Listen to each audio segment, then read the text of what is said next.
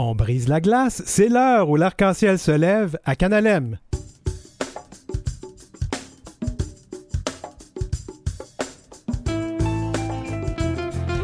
Au sommaire de notre émission, Jérémy Côté, candidat de Québec solidaire dans Marquette pour parler des enjeux de LGBTQIA+, dans la présente campagne électorale.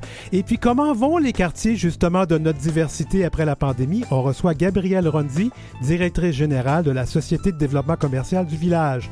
Et puis, Brian Nightback de Paris, qui anime Homo Micro depuis 2004, nous parle de l'importance de la radio queer. Et enfin, notre ami Barbada, la personne sous la perruque.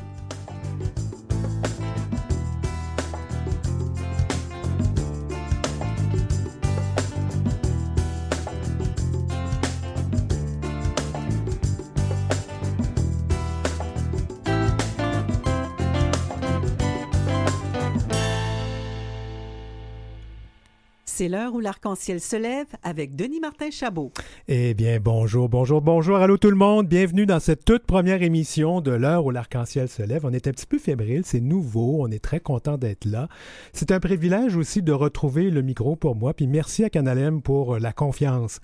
D'abord, je le fais aujourd'hui en cette première diffusion, c'est très important. Alors, je reconnais que l'heure où l'arc-en-ciel se lève vous parvient de nos studios situés sur les territoires autochtones non cédés. La nation Ganyan-Gehaga, que les colonisateurs ont renommée Mohawk, est reconnue comme étant la gardienne des terres et des eaux de Joe Jagé, que nous avons rappelé Montréal. Joe Jagé a longtemps servi de lieu euh, de vie et de rencontre et d'échange pour de nombreuses Premières Nations, dont la nation Anishinaabe, pour qui ce territoire s'appelle Mouniang? Alors nous sommes diffusés partout au Canada, tant sur des territoires reconnus par des traités que d'autres non cédés. Alors je veux ainsi respecter les liens continus avec le passé, le présent et l'avenir dans nos relations avec les personnes des Premières Nations. Je veux aussi remercier Julie Curley qui nous a cédé les droits de la musique thème. La chanson s'appelle Comme un zèbre. On va bientôt recevoir d'ailleurs Julie pour parler de son implication en tant qu'artiste dans nos communautés. Cette émission se veut un espace pour les enjeux et les actualités de LGBTQIA+, mais pas juste pour nos communautés. On espère que d'autres communautés vont nous écouter et vont apprendre sur nous et on va ainsi créer des liens. On espère donc devenir un espace incontournable pour tout le monde, pour nos communautés évidemment. On va parler de politique, d'environnement, de droit, de culture. En fait, tout nous intéresse et nous sommes ouverts à tous toutes et tous. Alors nous nous efforcerons de respecter les expressions et affirmations de genre de tous, tous et toutes euh, qui sont euh, nos invités. Alors on commence par la politique aujourd'hui. Nous sommes en pleine campagne électorale, vous le savez, nous allons voter au Québec le 3 octobre. Nous avons approché tous les partis politiques et offert une occasion de parler avec nous des sujets qui touchent nos communautés. Euh, malheureusement, Éric Duhem, chef du Parti conservateur, qui a écrit un livre sur nos communautés, Le Dernier Gay, avait accepté inconditionnellement d'être des nôtres aujourd'hui, mais il s'est désisté. Nous sommes déçus, mais qu'à cela ne aujourd'hui, nous avons le plaisir de recevoir un jeune candidat qui se présente pour Québec solidaire dans la circonscription de Marquette sur l'île de Montréal. Jérémy Côté est titulaire d'un diplôme d'études professionnelles et euh, en comptabilité et il travaille dans ce domaine depuis maintenant quatre ans. Alors, euh, Jérémy Côté, merci d'avoir accepté notre invitation. Oh, merci beaucoup. Je suis euh, honoré de pouvoir briser la glace aujourd'hui. Le premier invité, la première entrevue. Alors, d'abord, nous, on va, on va prendre l'habitude de le demander. Quel pronom et quel accord vous préférez qu'on utilise? Oui, les pronoms sont il, lui et avec les accords masculins. D'accord. Ben, commençons donc avec la première question, Jérémy. Euh, quelle est l'importance des questions de LGBTQIA+, pour vous personnellement? Pourquoi vous êtes aujourd'hui ici à l'émission pour nous parler de ça? Ben, pour moi, c'est quand même assez important parce que, premièrement, je suis bisexuel et, deuxièmement, euh, à, travers ma vie, j'ai aussi créé beaucoup d'amitié avec des personnes à travers euh, nos différentes communautés, que ce soit trans, gay, non-binaire. Donc, c'est quand même un enjeu qui me touche aussi personnellement parce qu'il y a beaucoup de personnes dans cette communauté-là que je voudrais pouvoir défendre et supporter. Et en même temps, ben, quelle est l'importance dans cette campagne-là, justement, l'importance de ces questions-là d'après vous? Bien, je dirais qu'il y a quand même beaucoup de mouvements proches de nous qui, justement, euh, ciblent nos communautés, essaient de les attaquer. Donc, je pense que c'est aussi important de promouvoir leur importance au sein du Québec pour euh, essayer de contrer ces mouvements-là quand ils se propagent à travers les différentes frontières. Qu'est-ce que vous répondez aux gens qui disent, mais oui, mais on n'a plus besoin de parler des questions LGBT, tout va bien au Québec, euh, on a des lois, on a l'égalité. Euh, êtes-vous d'accord avec ça? Bien, je dirais que quand même, les, les lois, c'est une chose. C'est aussi euh, important d'avoir des politiques qui les enforcent, qui s'assurent aussi d'avoir une certaine progression pour ce qui est des enjeux qui étaient moins visibles dans le passé, qui restent moins visibles aujourd'hui. Donc, de développer quand même la conscience de la population. Et quand vous regardez les quatre dernières années, le premier, mandat du gouvernement de la CAQ, euh, sur ces questions spécifiques-là, parce qu'on pourrait faire le bilan de la CAQ sur plusieurs questions, mais sur ces questions-là qui nous préoccupent aujourd'hui, quel euh, bilan dressez-vous? Je dirais que le gouvernement de la CAQ a démontré une certaine incompréhension, quoi, qu'aux enjeux de nos euh, différentes communautés. On peut surtout penser au projet de loi 2 qui a euh, subi beaucoup de critiques de nos communautés, mhm. euh, de Québec solidaire aussi également. Et ce projet de loi-là, c'est parce qu'il forçait les gens à décider d'une identité de genre ou d'une autre et forçait aussi les gens à, se faire opérer pour changer leur identité, si je me rappelle bien? Oui, c'est bien ça. Donc, les personnes trans auraient été forcées de, de recevoir la chirurgie de réassignement sexuel. Euh, avant de pouvoir changer leur euh, genre sur leur document civil. Et aussi, il y avait, euh, dans le fond, une différente mention où est-ce que le sexe et le genre étaient séparés, ce qui fait en sorte que les personnes trans devraient s'ouvrir du placard n'importe qui qui regardait leurs documents et du coup potentiellement se mettre en danger de subir de la discrimination. Oui, parce que ça peut effectivement mettre les gens dans une situation assez difficile. Euh, donc, le projet de loi 2, c'était une question importante. Euh, on a parlé aussi, euh, je me rappelle, je sais que le, le, Parti Québec solidaire avec Manon Massé avait amené un projet de loi aussi pour permettre à des personnes plus jeunes de, de, de, de changer de nom ou de s'identifier dans le genre qu'elle ou qu'elle voulait. oui, je me souviens pas en grand détail de ce projet de loi, mais je me rappelle dans les grandes lignes. D'accord. Euh, dites-moi, euh, quel engagement le Parti Québec solidaire va-t-il prendre ou prend-il euh, vis-à-vis les personnes de nos communautés? Bien, il y a toujours aussi notre, notre proposition d'adopter une politique d'antidiscrimination pour nos communautés. donc, on parle de meilleure formation pour les personnes intervenantes envers le public, euh, aussi de sensibilisation pour ce qui est de nos centres d'hébergement avec euh, les aînés, pour ce qui est euh, non seulement des aidants, mais aussi des résidents dans les centres. Oui, parce que les personnes vieillissantes, parce que souvent c'est ces personnes-là qui se retrouvent dans, les, dans des situations comme ça, souvent se retrouvent dans des maisons d'hébergement où ils doivent ou elles doivent retourner dans le placard. Un peu, oui. Ouais. On, on s'entend que dans les endroits où est-ce que c'est euh, il y a beaucoup plus de personnes du vieil âge, ils ont aussi tendance à jouer vieux jeu. Oui. Malheureusement. C'est, ça vient avec l'âge. Ouais. Donc, c'est des politiques à changer, ça, d'après vous. Euh, dites-moi, est-ce que euh, ce sont des sujets dont on vous parle beaucoup dans votre. je sais pas, vous faites du porte-à-porte, vous rencontrez des gens. Est-ce que c'est des sujets dont on discute beaucoup, les questions LGBT, dans le cadre de la présente campagne? je dirais, quand je parle avec des personnes plus jeunes ou des personnes avec des personnes avec des proches qui sont dans nos euh, communautés, oui, c'est des sujets qu'on approche. En ce moment, par contre, je dirais que la majorité des gens ont tendance à parler du coût de la vie, de la crise du logement, de l'environnement. Et qui affecte les personnes LGBT aussi. Absolument. Euh, les personnes LGBT sont plus à risque, disons, de se faire discriminer en se cherchant un toit ou en se cherchant un travail. Donc, du coup, euh, sont toujours plus à risque de, dans fond, de subir les conséquences des différentes crises. Parce qu'on sait que la pandémie a été doublement difficile pour les personnes LGBT. Certains ont dû se retrouver, ou certaines ont dû se retrouver à nouveau dans le placard à se cacher. Et là, on se retrouve euh, devant des situations très difficiles avec le coût de la vie, avec la, crise du logement. Donc, ça, joue beaucoup, tout ça. Là. Oui, c'est ça. Donc, on a vu quand même beaucoup aussi d'organismes communautaires qui euh, supportent nos euh, communautés qui ont, euh, subi quand même assez de difficultés parce que soudainement, ils ont dû supporter beaucoup plus de personnes qui se trouvaient dans des situations précaires. Oui. Donc, c'est pas juste dans nos communautés, par contre, qu'on l'a vu, c'est dans les autres euh, organismes communautaires en général. Et c'est pour ça que Québec solidaire, euh, justement, s'engage à financer adéquatement la mission des organismes communautaires autonomes Donc, euh, pour pouvoir amener plus d'aide matérielle euh, à tous nos citoyens, incluant les membres de nos communautés. Et là, j'entends beaucoup, beaucoup de gens qui nous écoutent, qui sont dans des organismes communautaires, et puis vous savez que c'est un, un, gros problème, le financement à la mission, parce qu'on doit toujours arriver avec des projets. Oui. Euh, à un moment donné, c'est vraiment difficile, ça, à trouver des, des, projets pour financer des choses qui existent déjà. Là. Oui, c'est bien ça. Donc, j'avais justement, j'en avais parlé avec la CJE de la Chine. Oui. Et justement, quand il parlait de, de, toujours essayer de trouver des financements, il fallait toujours développer un projet et il fallait toujours aussi avoir une démographique ciblée alors qu'eux, ils veulent se rendre plus accessible à la population en général. Donc, du coup, il faut développer un projet pour avoir telle source de financement pour telle démographique, ensuite développer un autre projet pour avoir une autre source de financement pour une autre démographique, pour ensuite pouvoir se rendre accessible à l'ensemble. Ça devient très contraignant.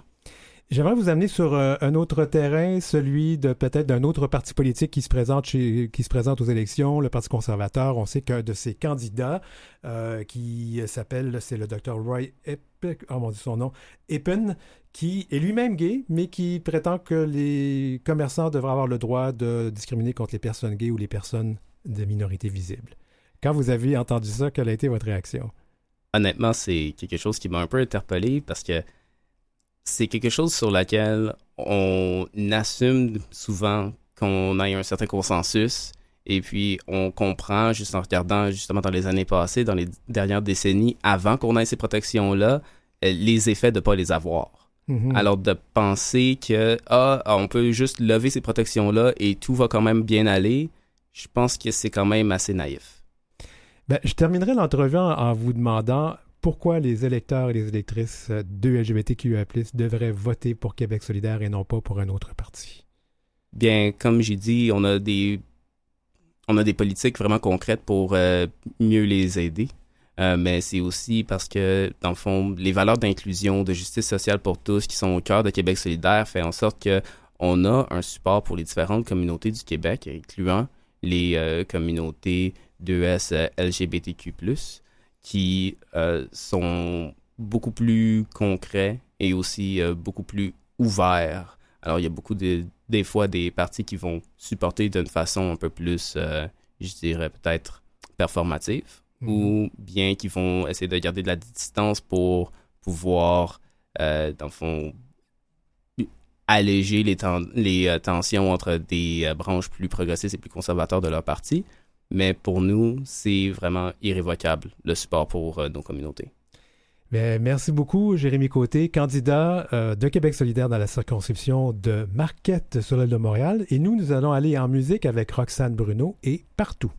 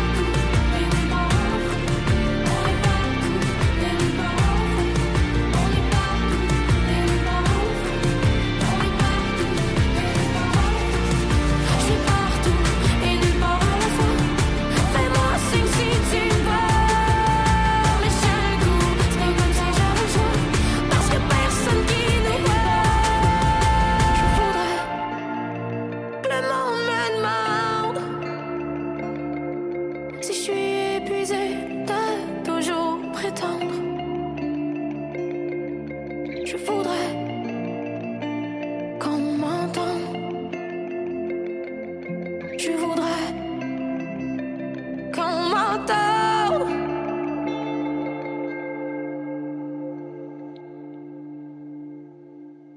Vous écoutez C'est l'heure où l'arc-en-ciel se lève avec Denis Martin Chabot.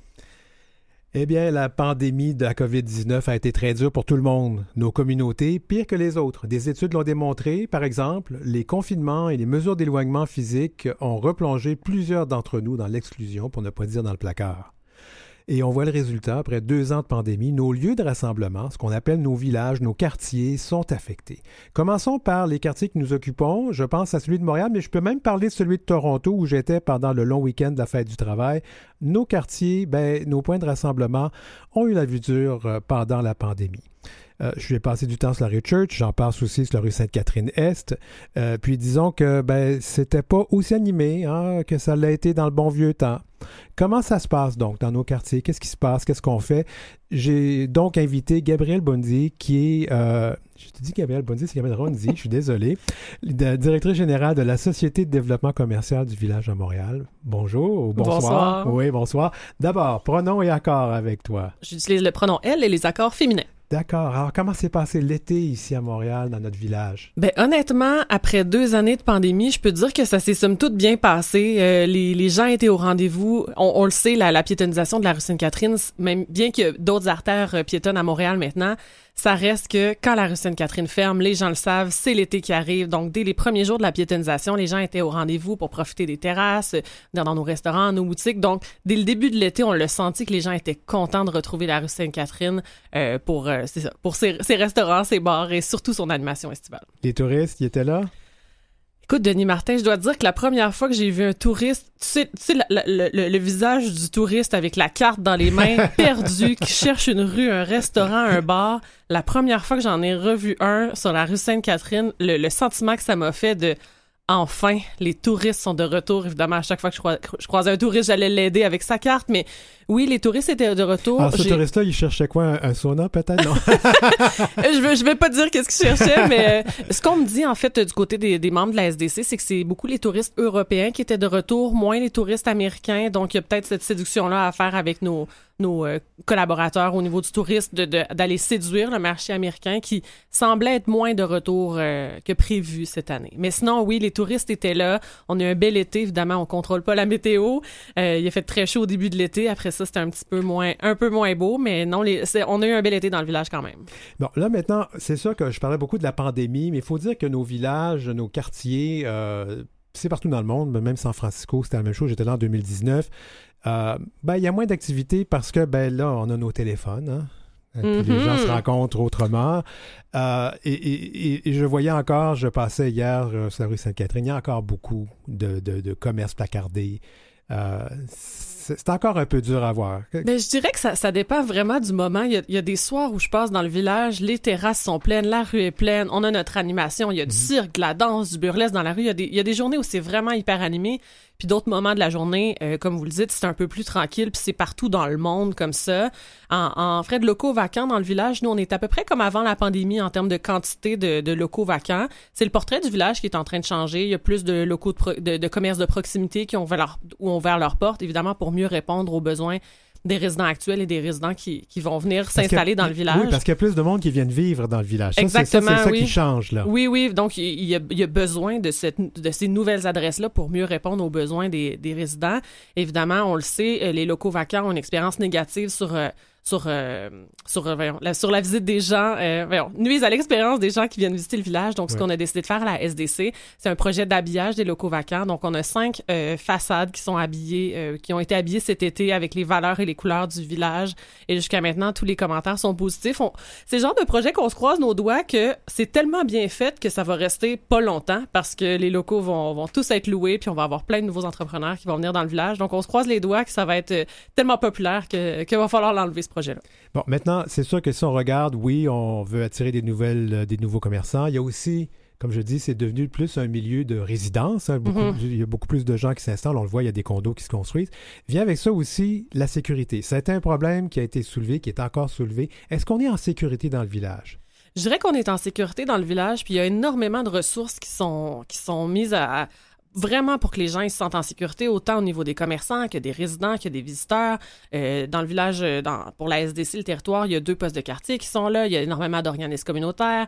Il y a EMIS, la brigade de la ville de Montréal, qui est là. Il y a une foule d'acteurs vraiment, mais c'est des enjeux qui sont complexes, qui touchent à la santé mentale, l'itinérance, la toxicomanie, le besoin de, de logis. C'est donc c'est plusieurs facteurs qui font que c'est pas un enjeu qui est si simple à résoudre. Évidemment, si c'était si simple, je pense que la solution, on l'aurait déjà. Mais, euh, mais vraiment, il y a une foule d'acteurs qui travaillent pour que le village soit toujours de plus en plus sécuritaire. Nous, à la SDC, ce qu'on a pu faire comme comme petit pas, bien évidemment, parce que c'est pas notre mission première d'assurer la sécurité. Euh, on a une brigade d'agents d'accueil qui est là depuis janvier 2021, qui est là de 9h à 9h, 7 jours sur 7, puis qui essaie de faire ce lien-là avec nos commerçants, les résidents, euh, les visiteurs. Mais c'est sûr que c'est pas votre, votre, votre, votre responsabilité, mais ça vient jouer. Il y a quand même cette impression qui, qui ressort. euh, Mhm. Puis on le voit, les grands médias, euh, Ouais. TVA, Radio-Canada racontent à chaque fois que quelqu'un subit quelque chose. Ben, Oui, Vous avez raison, mais ce que j'entends du côté de mes membres et des, des visiteurs, c'est que cette année, c'était moins pire. Les gens l'ont moins senti. Évidemment, plus il y a d'activités sur la rue, moins les personnes marginalisées, on va dire, sont, sont visibles ou, sont, ou on peut les entendre. Ils sont encore là, mais plus la rue est achalandée, on dirait que le- l'espèce d'équilibre se refait un petit peu mieux. Donc cet été, on, on l'a entendu que au niveau de la sécurité, c'était plus agréable de fréquenter le village. Et les personnes marginalisées, malheureusement, elles, elles ont besoin d'aide. Et puis, euh, qu'est-ce que tu veux, se retrouvent dans le village parce qu'il y a beaucoup de si- services d'aide qui sont là. Puis on va quand même pas les déménager euh, non plus. Non, Là, mais ce qu'on demande, nous, c'est que les prochaines ressources, tu sais, il y a comme un, un jeu de ben, qu'est-ce qui est arrivé en premier, les ressources ou les gens. Ce qu'on demande, c'est que ça soit pas toujours une évidence que tous les prochains, toutes les prochaines ressources soient automatiquement installées dans Ville-Marie, qu'il y ait une meilleure répartition peut-être euh, au travers de la ville. Évidemment, oui, les ressources qui sont là, on ne demande pas à ce qu'elles déménagent, là, mais que c'est ça, cette, cette réflexion-là de dans quel quartier ce serait mieux de, de mettre cette, euh, ces nouvelles ressources-là. Et le nom. Alors ça, c'est quelque chose qui a, qui a beaucoup, beaucoup fait couler d'encre, qui a, fait, qui a enflammé euh, les réseaux sociaux. Mon Dieu, ça brûle tout le temps sur les réseaux sociaux. Ah. Ça n'a pas de bon sens. Mais Jamais une journée tranquille dans le village. alors, là, euh, c'est bel et bien le village. C'est le village. Le village n'a pas changé de nom. Le village va toujours s'appeler le village. Est-ce qu'on l'appelle moins le village gay? Oui. Est-ce que, euh, pour vous, Denis Martin, si c'est le village gay, on vous empêche pas de l'appeler le village gay, euh, mais on, on a pris cette tangente-là vers le village, qui est le quartier inclusif de Montréal, pour vraiment que tout le monde se sente inclus et bienvenu dans le village. C'est au terme d'une étude euh, ethnographique qu'on a réalisé qu'il y a plusieurs personnes des communautés de la diversité qui ne se sentaient pas bienvenues dans le village. Donc, on a, on a choisi ce positionnement-là de village qui est plus inclusif pour espérer que nos cœurs et nos portes, ce message-là d'inclusion soit entendu par toutes les personnes des communautés, puis qu'ils sentent que ce village-là, il est à reconstruire, mais avec toutes les communautés. Par exemple, la communauté lesbienne, si elle trouve qu'elle elle est moins représentée, et c'est le cas dans le village en ce moment, ben venez ouvrir ces commerces-là qui sont à l'image de vos communautés actuelles en 2022. Parce que c'est vrai, les, les- les lesbiennes, euh, on- Par exemple. elles sont vraiment invisibles, de, même pas juste dans le village, dans nos communautés en général. Et puis c'est vrai que c'est n'y a plus de bar pour les lesbiennes Il n'y a plus de plus. bar. Moi, je rêve qu'on ait de- ce, ce commerce aussi pour euh, la communauté trans aussi, Oui. par exemple, avec des, des ventes d'accessoires puis des services conseils aussi pour des personnes qui sont en transition. Je pense que si Montréal et le village pouvaient avoir ce genre de boutique, cet endroit sécuritaire pour les personnes euh, trans, ce serait vraiment euh, fantastique. En tout cas, il y avait beaucoup d'animations cette année avec la place du village. On a vu beaucoup de choses. Alors ça, c'est vraiment euh, un bel effort. Puis je pense que ça a attiré beaucoup de monde. Vraiment. Donc, la programmation de la rue Sainte-Catherine, c'était 12 semaines d'animation du jeudi au dimanche avec des dragues, du cirque, de la danse burlesque. Puis en complément, on avait l'animation de la place du village avec des conférences euh, littéraires. Ben Euh. Il y en a eu vraiment pour tous les gens. Mais oui, on, va être transparent. J'ai animé, une- j'ai animé une rencontre littéraire à la place du village. oui, Oui, non, mais on est vraiment allé dans des, des activités vraiment qui allaient plaire à, à l'ensemble des communautés de la diversité sexuelle et de genre. Puis c'est c'est ça, je pense, qui fait la beauté du village. Euh, oui, maintenant, il y a d'autres rues piétonnes à Montréal, mais si on veut voir des, des, des spectacles en tout temps, des conférences, venir apprendre, euh, il n'y a pas d'autre endroit comme le village. Et euh, il nous reste quelques secondes, Gabriel. Votre grand rêve de, de qu'est-ce que vous aimeriez voir dans le village à Montréal? Ben, mon grand rêve, euh, je dirais que ben, parce que là, il va y avoir des travaux majeurs vers 2024 dans le village. La rue va avoir une cure de jeunesse tellement Mhm. souhaitée par tout le monde. Mais ce que je souhaite, en fait, c'est que les résidents, les commerçants, tout le monde retrouve cette, cette fierté-là du village, d'être fier de son village, d'être fier de venir le fréquenter, qu'on qu'on se le réapproprie tout le monde ensemble, puis qu'on le reconstruise euh, ensemble, ce beau village-là. Bon, on va avec vous. Merci beaucoup. C'était Gabrielle Rondy, directrice générale de la Société de développement commercial du village à Montréal.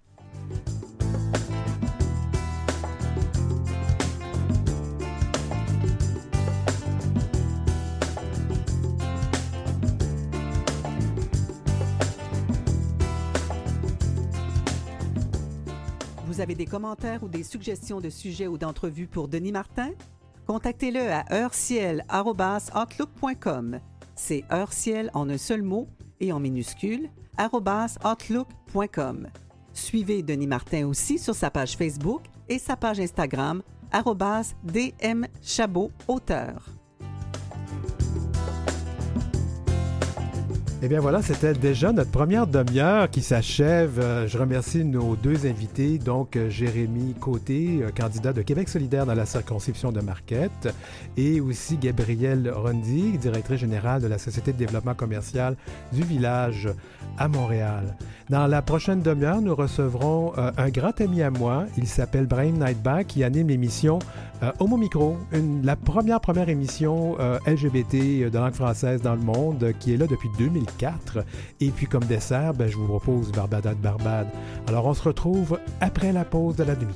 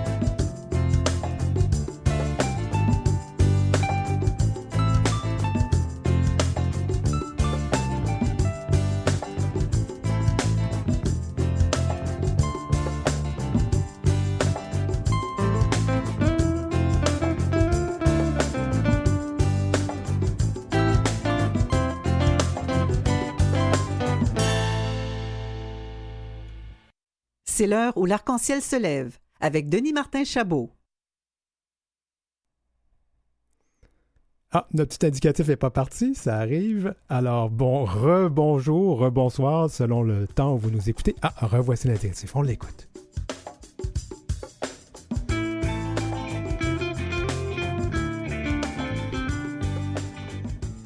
Ah voilà, nous sommes de retour. C'est la première, première émission de cette, euh, série, de cette émission. Hein. Alors ça va arriver des petites erreurs comme ça, c'est normal. Alors dans cette deuxième demi-heure, je reçois... Oh, il y a une petite erreur de musique. On va couper ça, mais Maurice, ça ne dérange pas. Alors dans cette deuxième demi-heure, je reçois des amis. Quand on commence une nouvelle émission, on aime bien inviter des personnes pour nous encourager pour nous aider, de faire un, nous dire un petit ah, vas-y Denis, ça va aller. Alors nous recevons euh, d'abord un ami à moi de Paris, il s'appelle Brian Nightback, et puis après ça, ben, c'est Barbada, notre drag queen qu'on garde pour dessert, qui est une bonne amie à moi.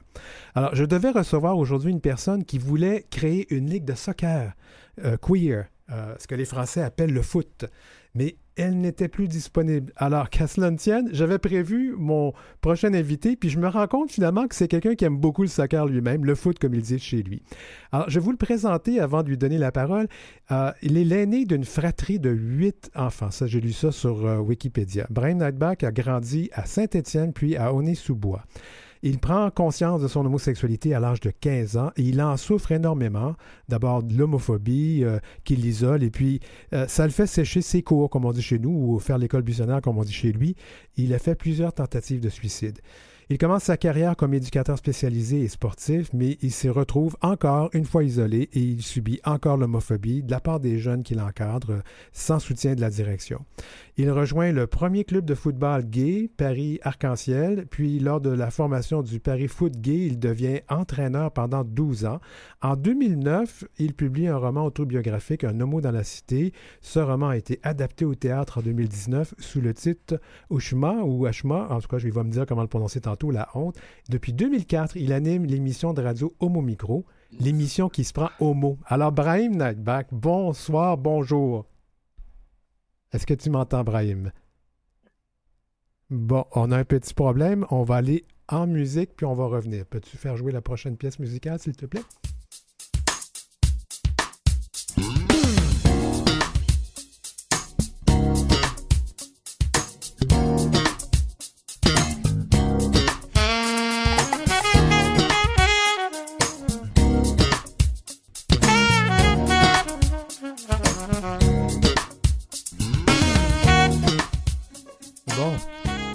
Retourne, on retourne, excusez-nous, ça arrive, hein? Alors, Brahim, est-ce que tu nous entends?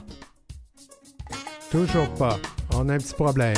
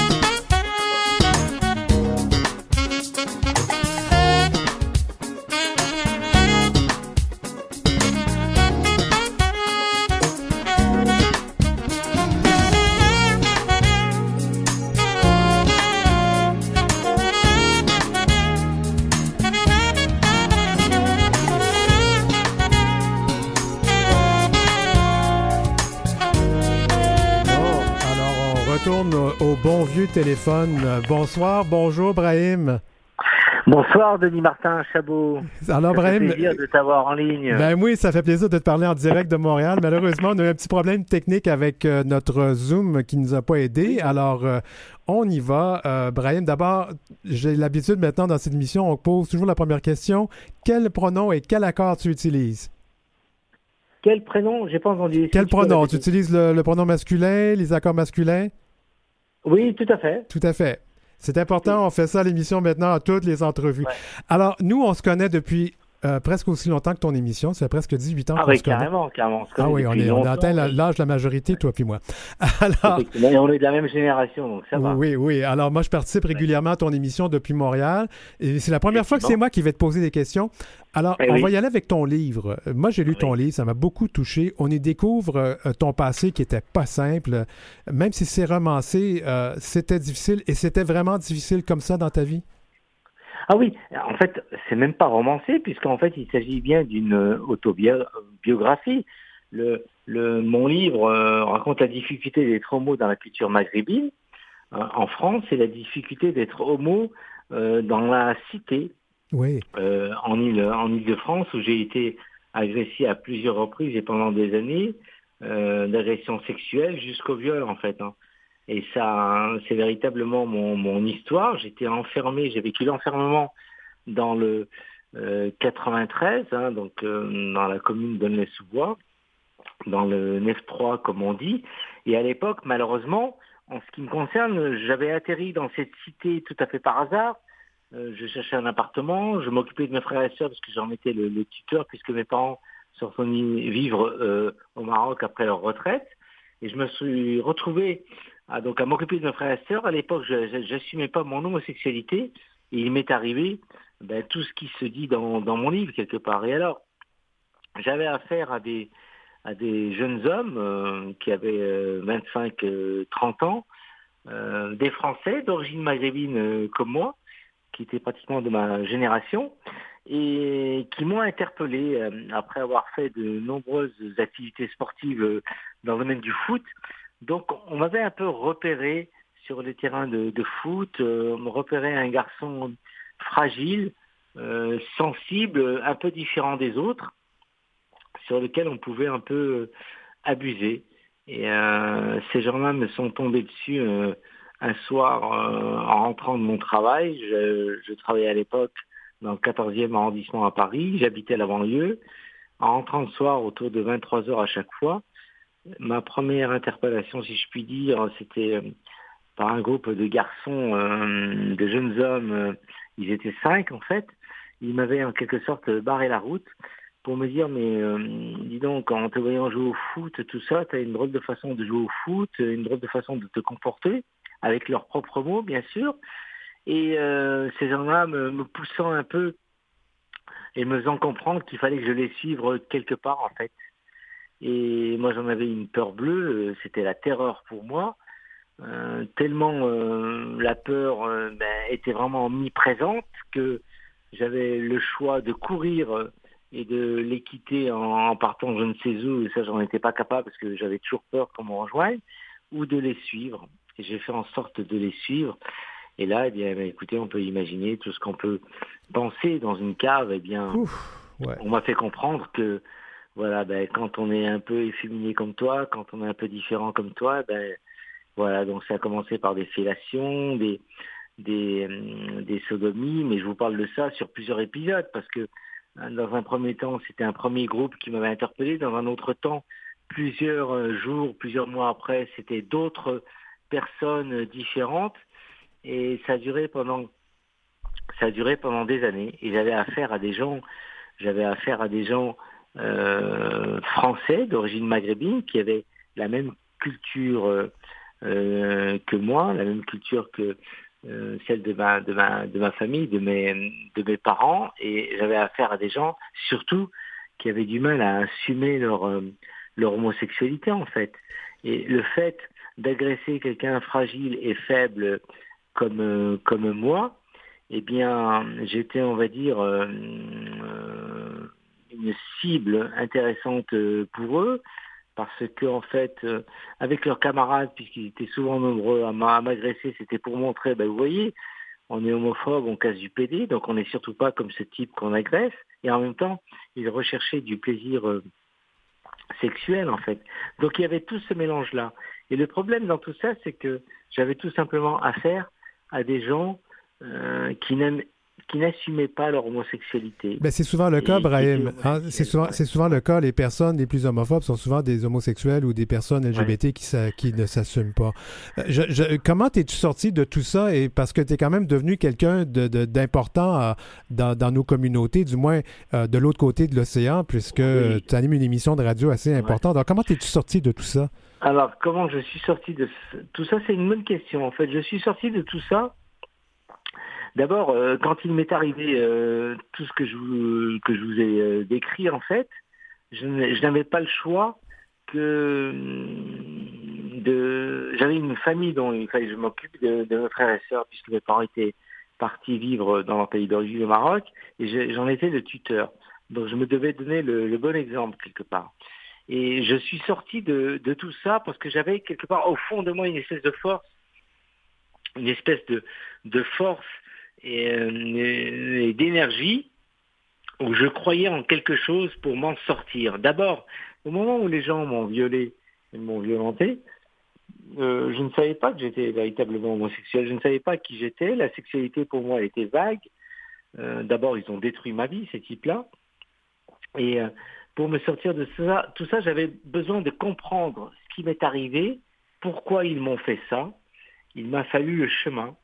Et, en fait, euh, j'avais besoin de comprendre. Donc, ce qui fait que je me suis construit moi-même en essayant d'avancer sans avoir des informations de ma famille qui ne savait pas qui j'étais, qui ne savait même pas ce qui m'était arrivé, parce que le livre que j'ai écrit, il est sorti en 2009 et personne, personne, à part moi, euh, savait ce qui m'était arrivé. Tout, je l'ai décrit dans le livre, parce que c'est une façon pour moi de porter plainte face à la société française, mais porter plainte aussi euh, face à ma famille, dans le sens où quand on est homosexuel et qu'on a du mal à s'identifier, on n'est pas responsable. Les responsables, ce sont notre, c'est l'entourage, c'est la famille, c'est la société, c'est plein de plein de choses qui sont qui sont en rapport avec nos vies en fait.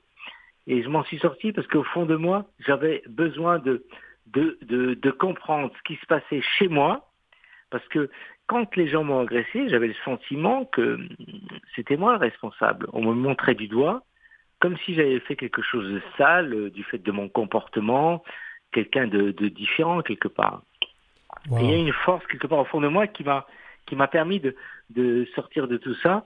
Et après, il y a eu cette envie, euh, après le militantisme, parce que j'ai entraîné Paris Foot Gay, j'ai fait pas mal de choses dans l'univers des LGBT, j'avais envie d'écrire mon histoire et de la révéler qui a été une véritable thérapie pour moi en fait. Ben, moi, je t'ai connu euh, au moment où, en fait, je t'ai connu au moment où, avant le livre, et je t'ai connu, on a beaucoup passé de temps ensemble euh, à ton émission et à Paris euh, après la, publication de ton livre. Mais ce que je trouve intéressant, c'est que tu es toujours cette personne maintenant qui sais, tu animes une émission depuis. Ça fait 18 ans que tu animes cette émission. 18 ans, de, 18 ans au mot micro, c'est quand même quelque chose. Je ne sais pas si la mienne va durer aussi longtemps parce que je vais être très vieux dans 18 ans. Mais bon, ça, c'est une autre question. Euh, écoute, il me reste pas beaucoup de temps, mais j'aimerais euh, un peu que tu nous dises ton émission. Qu'est-ce qui t'a amené à faire cette émission-là et, qu'est-ce qu'elle fait? Alors, alors en fait, cette émission-là, à l'époque, avant d'animer cette émission-là, j'étais toujours un passionné de, de, de radio. J'avais proposé un projet euh, dans une émission de radio libre. C'était à l'époque où les radios libres en France euh, ont explosé. Euh, donc on, avait accepté un projet autour d'émissions sportives, des émissions sport amateurs. Et après avoir animé ce concept d'émission, j'avais envie d'animer une thématique autour de l'homosexualité parce que j'étais concerné par l'homosexualité. Et j'avais envie de parler. Et j'avais envie de profiter du, métro, du, du micro pardon, pour euh, démontrer qui j'étais. Et euh, j'avais envie de, de, micro pour m'émanciper en fait. Alors les dirigeants de la radio de Fréquence Paris Pluriel 106.3 dans le 19e arrondissement ont accepté et adhéré euh, au projet. Donc euh, déjà pour moi j'en étais heureux parce que finalement ils ont compris que j'étais homo alors que je jamais rien dit, alors que j'avais aussi des craintes que je sois aussi jugé avec ça. Ils ont accepté euh, le concept de mon émission. C'était une façon pour moi aussi de me libérer au micro. Ce qui fait que euh, moi j'avais jamais fait de communauté à qui que ce soit. Et c'est grâce au micro que j'ai je suis arrivé à m'émanciper et à, et à, me construire. Et tout est parti de l'émission euh, euh, que j'anime jusqu'à aujourd'hui. C'est Homo Micro qui m'a aidé justement à, à, à m'élever et à m'émanciper pour que enfin je sois quelqu'un de, de reconnu et que j'accepte ce que je suis alors qu'à un moment donné je ne savais pas trop et aussi que je sois reconnu aussi bien de, de ma famille, des gens qui m'écoutent. Euh, et voilà. Et ça, ça a été vraiment pour moi quelque chose de, de, de, vraiment très important dans ma vie. Et après cette émission de radio, il y a eu le livre. Et après, j'ai entraîné une équipe de foot, le Paris Football. Ben, tout ça, ça m'a construit. Et je suis enfin devenu euh, quelqu'un qui assume son homosexualité. Mais tout ça, c'est grâce à mon combat. Et je l'ai fait seul, en fait. Je, je n'ai pas eu de repères. Et justement, l'émission que j'anime, aujourd'hui, elle s'adresse aussi, aussi à ben, elle, sort, elle, sort de repère. Brem, je vais devoir euh, arrêter ici, mais vraiment, c'est un très beau témoignage. Nous sommes très, très, très, très heureux de t'avoir entendu aujourd'hui. Et puis, euh, clairement, euh, ben, tu sais que je vais encore participer à ton émission, même si j'anime la mienne maintenant. Mais, mais bravo, bravo encore à, toi. Bravo aussi à Homo Micro depuis 18 ans. Nous, on va essayer de faire autant avec l'heure où l'arc-en-ciel se lève. Ouais, et merci. Et bientôt, il y aura aussi, euh, il y a une pièce qui se joue dans les écoles. Il y a deux acteurs qui jouent mon histoire et elle a été adaptée, euh, euh, cette pièce-là, et ça s'appelle La Chouma, en fait.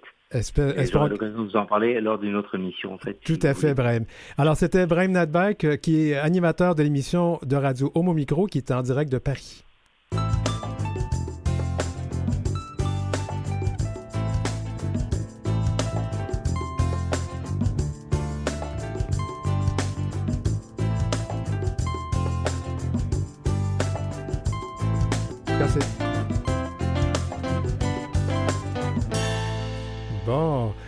Ben c'était euh, intéressant comme euh, situation. On a dû faire, euh, faire appel au, au, bon vieux téléphone. Dynamique, drôle, attachante, Barbada est une artiste drague qui performe à travers le Québec et même un peu ailleurs au pays depuis 2005. En plus de livrer des performances à saveur de disco, moi je l'ai vu, je l'ai vu danser, de pop, de danse. Ben justement, Barbada, c'est une DJ. Puis elle anime de maître de nombreuses soirées. Euh, moi je l'ai même vu dans un mariage. On a eu beaucoup de plaisir. Après plusieurs euh, années d'expérience sur scène, euh, Barbada fait ensuite, se fait ensuite connaître d'un vaste public, beaucoup plus vaste, en prenant part à de vérités de projets. 2016, Il de jour, Elle de nuit sur RTV. Euh, cette année-là, elle débute aussi lors du Conte, un projet pour lequel elle se promène un peu partout pour aller lire des histoires à des jeunes de 3 à 8 ans. Puis aussi, il y a l'ordre du compte pour adultes, mais ça, c'est autre chose. dans le but de traiter d'ouverture et d'acceptation et d'estime de soi. 2021, c'est vraiment une grosse année pour Barbada une des trois mentors de Call Me Mother, une euh, compétition qui est diffusée sur Art TV. 2022, la série de télé Barbada à ici tout est .tv, puis il y a eu aussi le festival Juste pour rire. Alors c'est même bonsoir bonsoir, en fait on te voit partout. Euh, ben moi, euh, je suis très content de recevoir Barbada. Merci, merci de me recevoir, Denis Martin. J'apprécie beaucoup. Alors, Barbada, pronom et accord. Oui, bien, euh, comme, comme les gens vont s'imaginer que c'est Barbada, on va y aller avec euh, le L. Oui. Exactement. Même si, évidemment, vous aurez compris que je ne suis pas en Barbada en ce moment. on va juste l'imaginer en Barbada. Dans la vie civile, justement, euh, tu as même déjà, je pense, été militaire à un moment donné. Oui, effectivement. j'ai été, oui, j'ai été dans les forces canadiennes de 2005 à 2011. Oui. Ah ouais. c'est parce que ça fait tellement un beau portrait de la personne. tu es enseignant de formation, mais Qu'est-ce qui t'a amené à faire de la drague? Euh, tout par accident, en fait. Euh, on m'a approché pour euh, danser avec des spectacles, dans un spectacle de drague. J'ai dansé tout d'abord comme, comme danseur pour Lolita, qui était une drague à l'époque. Ça, c'était en 2002 et j'ai dansé quelques années. Puis par la suite, effectivement, comme tu l'as mentionné, en 2005, j'ai fait le saut du côté obscur de la force et je me suis, je me suis retrouvé aussi parce qu'on me l'a proposé avec euh, à faire un spectacle une fois dans un concours. Puis dans ma tête, c'était euh, c'était un, one-shot deal, comme on dit, mais qui s'est transformé en une expérience, une carrière de 17 ans maintenant. Donc, 17 euh, ans déjà, peut-être ouais, tout jeune, mais oui, 17 ans. Wow! ah, je le sens que je suis un petit peu moins jeune, disons. mais bon, en tout cas. On découvre qu'on a des genoux des fois, et puis des articulations. Oui, hein, qui sont pas compatibles avec les talons hauts. Ça, par contre, j'avoue que j'admire. Je sais pas comment ce que tu fais, mais j'admire. Mais, mais en fait, ce qui est, ce qui est tellement drôle, c'est que euh, Barbada, euh, d'abord et avant tout, c'est une comique. Elle est drôle. Ben, je pense que oui. Ben, je pense qu'on a besoin de rire dans la vie. Je pense qu'on a besoin de. Évidemment, il y a des situations de lesquelles euh, on, desquelles on peut pas vraiment rire aussi. Puis, tu sais, j'écoutais évidemment l'entrevue que tu viens juste de faire avec Brahim. Puis, mon Dieu, j'étais vraiment, vraiment bouleversé parce qu'il, parce qu'il disait, parce son vécu, parce qu'il a, et la force aussi qu'il a de raconter ça. Puis, en même temps, je dois dire, ben, Brahim est très drôle. On n'a pas eu la chance de découvrir ça dans l'entrevue parce qu'on a été un petit peu escamoté avec un petit problème technique, mais il est très drôle dans la vie aussi. Mais je pense que c'est ça. Quand on est capable, quand on est capable de faire d'aller dans l'humour, euh, ça dédramatise un peu tout. Puis il faut pas oublier en bout de ligne qu'effectivement, euh, on est les drags, les drag queens en l'occurrence, on est des, des, des, hommes habillés en femmes là, finalement, ou habillés en clown pour adultes, je sais pas comment le dire, mais, mais bref. Euh, il faut ajouter l'humour. Je pense que c'est la seule façon d'oublier un peu tout, tout ce qui se passe de négatif dans le monde. Là. D'abord, euh, les gens doivent savoir que la drag queen, c'est un art. Hein. Mhm. Dress as a girl, ce qui veut dire mhm. drag. Effectivement. et, et, dans ton cas, c'est vraiment, t'en as fait un art. Euh, il y a l'art du comique, mais beaucoup de choses. que ben J'avoue que Barbada, par moment, c'est une clown blanche. Par moment, tu sais, c'est la, la clown qui se fait donner des coups à la tête. Puis par moment, d'autres moments, c'est elle qui donne des coups à la tête. Oui, hein. effectivement. Ben, en fait, je pense que l'art de la drague combine toutes sortes de formes d'art, que ce soit évidemment l'humour, que je considère comme une forme d'art aussi, la danse, le chant, même si on chante pas avec notre vraie voix, il faut faire semblant qu'on chante. Euh, évidemment, tout ce qui est de côté visuel, donc le maquillage, les perruques, et j'ai certaines perruques qui sont véritablement des œuvres d'art. D'ailleurs, si jamais il y a des gens qui veulent voir certaines de ces œuvres-là, ils sont exposés au Centre Eaton euh, en ce ah. moment. Ah euh, un perruquier avec qui je travaille, avec qui plusieurs dragues travaillent, expose en ce moment ces perruques et c'est vraiment magnifique. Ils sont exposés comme en espèce de pyramide sur des têtes qui flottent au-dessus d'une table euh, dont les pattes sont des, des, des, jambes avec des talons. En tout cas, c'est vraiment, vraiment flyé.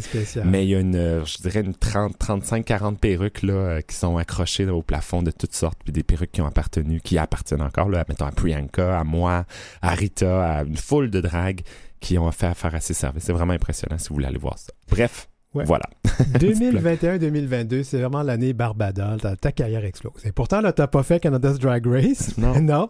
Mais euh, quand même, on doit dire que ce phénomène-là, qui est le phénomène de RuPaul, de mm-hmm. RuPaul's Drag Race, ça, ça a vraiment changé les choses. Toi, là, comment.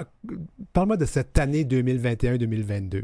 Euh, en lien avec euh, Canada's Drag Race? En, lien avec toi. OK, moi, OK. Ben, c'est sûr qu'évidemment, moi, c'est ça a explosé parce que là, bon, forcément, euh, les projets avec la fin de la pandémie se sont mis à grossir. à- Les gens se sont réveillés puis dire, OK, il faut organiser des choses. Alors, les, cette, année, cet été, ça a été des festivals un peu partout. Mais j'ai vraiment, vraiment, vraiment de la chance d'avoir des gens qui m'ont proposé des projets absolument extraordinaires.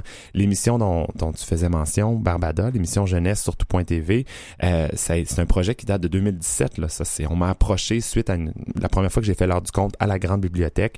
Par la suite, euh, Marc-André Grondin qui m'a approché et qui m'a dit Ah, on aimerait ça faire quelque chose. On s'est rencontrés euh, à quelques reprises. Lui, il avait vraiment une idée claire de. Ben, pas une idée claire nécessairement, mais il y avait une idée qu'il fallait amener ça à la télévision. Il y avait de quoi faire avec ça. Alors, j'ai été extrêmement chanceuse. On m'a approché pour Call Me Mother, euh, l'émission, la télé-réalité, qui combine un peu la formule de la voix où il y a des coachs, des mentors qui coachent des dragues, qui, des, des artistes dragues qui commencent dans le métier et euh, qui finalement ben, euh, les aident à, à se développer, d'où le, le mother qui les adopte dans leur Ouais. maison, d'où le mother. Alors j'ai eu la chance d'être la mother de la saison 1 et dans la saison 2 qui va être diffusée prochainement sur euh, encore sur Out TV.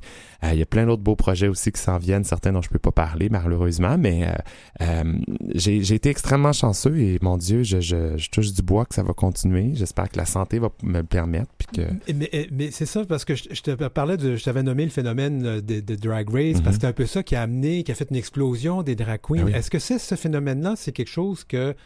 euh, ben là, on embarque dans le wagon, ça va, non? Mais à un moment donné, est-ce qu'on a. Est-ce qu'il n'y a pas une crainte que ça, ça, s'estompe un peu et. Ben oui, c'est sûr que la crainte est là. Euh, c'est rendu tellement gros, tellement euh, une, une machine, excusez-moi l'expression, mais c'est vraiment ça. C'est vraiment une machine qui, qui roule beaucoup et à vitesse grand V maintenant avec euh, une foule de franchises partout à travers le monde. J'ai fait le calcul, là, j'avais fait euh, une petite entrevue par rapport à ça, puis je pense qu'il y avait à peu près 14 différentes saisons cette année en 2022 qui vont être diffusées à travers le monde de Drag Ouais. Race, Drag Race France, euh, évidemment le Drag Race original aux États-Unis, mais UK, euh, C'est le mal dit, Drag Race France. Drag Race France, exactement, voilà, avec le petit tuxon, euh, Belgique, etc. Il y en a une foule, il y en a une foule. Ouais. Alors, euh, oui, c'est une crainte qu'à un moment donné, ça devienne trop, que ça devienne euh, peut-être un petit peu plus... euh, euh, que les gens s'écœurent, peut-être, et que à un moment donné, les gens en ont un trop plein. En même temps, je regarde des téléréalités comme Survivor, qui en sont à leur 42e saison et qui continuent quand même à en faire. Le problème, c'est que là, on n'en entend plus parler, contrairement aux saisons du début où on voyait vraiment les personnes qui ressortaient de ça. Moi, c'est mon inquiétude, c'est qu'il y en a tellement qu'à un moment donné, euh, les dragues qui investissent des dizaines de milliers de dollars, là, vraiment, là, c'est pas, c'est pas rare que tu investisses du 15, 20 000 dollars pour aller faire ça, qui mettent leur vie sur pause pendant deux mois pour aller faire cette émission-là, euh, en dans l'espoir d'avoir un retour sur l'investissement. Mais si à un moment il n'y a plus cette exposure-là, puis cette, ces opportunités-là qui se développent après, ben, c'est mon inquiétude que, euh, à un moment ces dragues-là vont dire, ben là, je, je, sais plus, ça, ça, ça, ça a donné nulle part parce qu'il y a tellement un bassin vaste Ouais. de gens qui font ça. J'aimerais rapidement aller quand même sur certaines questions. Il y a, il y a aussi des fois le, le- le- le balancier qui n'est pas toujours intéressant. Tu as vécu quand même quelque chose de pas très intéressant cette année avec le conseil municipal d'un- arrondissement qui a, Mhm. qui a voulu qu'on arrête les, les heures du compte. Il y a pas... euh, euh, euh, on a encore du sexisme et de, à, à gérer. Hein? Euh, oui, ben, c'est sûr que je, je qualifierais pas ça de sexisme. Je pense que c'est peut-être une, euh, une crainte puis une mésinformation, une miscommunication, une mal, une- un problème de communication qui a fait en sorte que les élus ont peut-être pris leur décision trop vite. Ils n'ont pas pensé de me rencontrer avant. Et lorsqu'on s'est rencontrés, tout été correct. Puis euh, voilà, ça s'est bien terminé. J'invite les gens à venir voir euh, les gens de Saint-Laurent le 5 novembre et euh, plein d'autres heures du compte qui vont avoir lieu tout l'automne. Voilà. Merci, Barbada. Merci infiniment, Denis Martin.